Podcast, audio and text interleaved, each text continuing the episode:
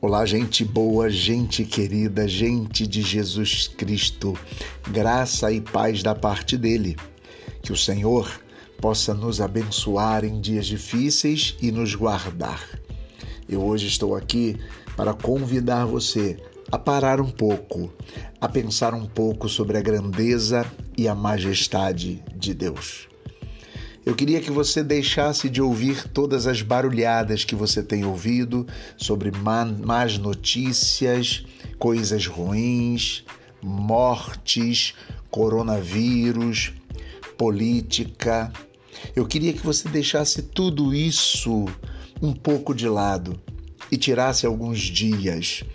Temos feito para orar e para exaltar a Deus. Temos feito na nossa igreja e temos convidado os irmãos a orar duas vezes no dia, às 10 horas da manhã e às 5 horas da tarde. E eu queria que esses momentos fossem momentos de exaltação e glorificação a Deus. Assim como a doxologia de Judas. Olha como é que ela diz: Ora, aquele que é poderoso para vos guardar de tropeços e para vos apresentar com exultação, imaculados diante da sua glória, ao único Deus, nosso Salvador, mediante Jesus Cristo, Senhor nosso, glória, majestade, império e soberania, antes de todas as eras e agora e por todos os séculos. Amém.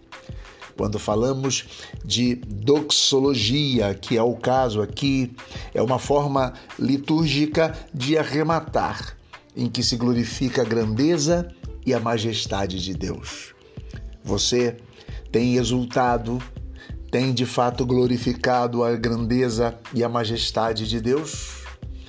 Doxologia geralmente é uma forma litúrgica dirigida a Deus, muitas vezes até rimada nas liturgias católica, nas liturgias protestantes acontecem muito.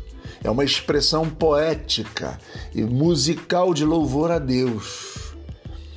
A palavra é um substantivo feminino que provém da junção de dois termos no grego, doxa, glória, e logia, ologia, palavra, conceito e por aí vai. O seu significado concebe o conceito de usar palavras para dar forma ao louvor, usando poesias, orações, preces, hinos como forma de expressão de louvor à glória de Deus. Quando nós pensamos em doxologia, nós pensamos na verdadeira adoração, ela não pode estar dissociada, não pode ser somente um compêndio de palavras, mas tem de ser de fato uma adoração vinda do coração, da alma do adorador. A doxologia está presente nos cultos e deve estar presente na sua vida. O apóstolo Paulo compôs várias doxologias. Ele é alguém que muitas vezes nas suas cartas propõe esses, esses arremates acerca da glória e da majestade de Deus. E nós podemos ver isso, por exemplo, em Romanos 11:36, porque dele e por ele e para ele são todas as coisas. Glória, pois, a ele eternamente. Amém quando nós lemos em Gálatas 1:5, ao qual seja dada glória para todo sempre. Amém. Em Efésios 3:21, a esse glória na igreja por Jesus Cristo em todas as gerações para todo sempre. Amém. Em Filipenses 4:20 ele diz: Ora, a nosso Deus e Pai seja dada glória para todo sempre. Amém. Em 1 Timóteo 1,17 diz: Ora, ao Rei dos séculos, imortal e invisível, ao único Deus sábio, seja a honra e a glória para todos sempre. Amém. Trago todos esses textos para você e primeiro por base tendo Judas, versículos 24 e 25, para dizer a você: você já parou para exaltar a glória e a majestade de Deus? Você já tirou um tempo para olhar a criação e deixar de olhar para os problemas? Você já tirou um tempo para ver o quanto Deus fez na sua vida e talvez fazer um arremate em oração, lendo as Escrituras, ou reler estes textos e recitá-los com um coração inspirado, voltado à exaltação e à glorificação a Deus? Eu quero pedir a você quero convidar a você. Vamos fazer dos nossos momentos de oração doxologias.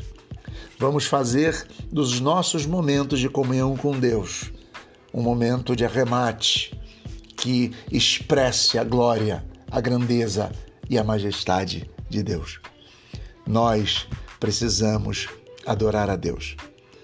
Não porque Deus seja um egoísta que assim exija, mas porque a única razão daquele que foi criado à imagem de Deus e que somente o sopro de Deus nos trouxe vida, a única razão de ser destes seres humanos é a conexão absoluta e restrita, totalmente voltada para Deus. Quando nós nos conectamos a Deus o tempo todo, nós encontramos o sentido da nossa própria vida. Embora a doxologia sirva para exaltar a Deus, a doxologia serve também para curar as nossas feridas. Deixo essa palavra a vocês e que a graça, a paz, o amor, a comunhão e as consolações do Santo Espírito seja com todos vós. Amém.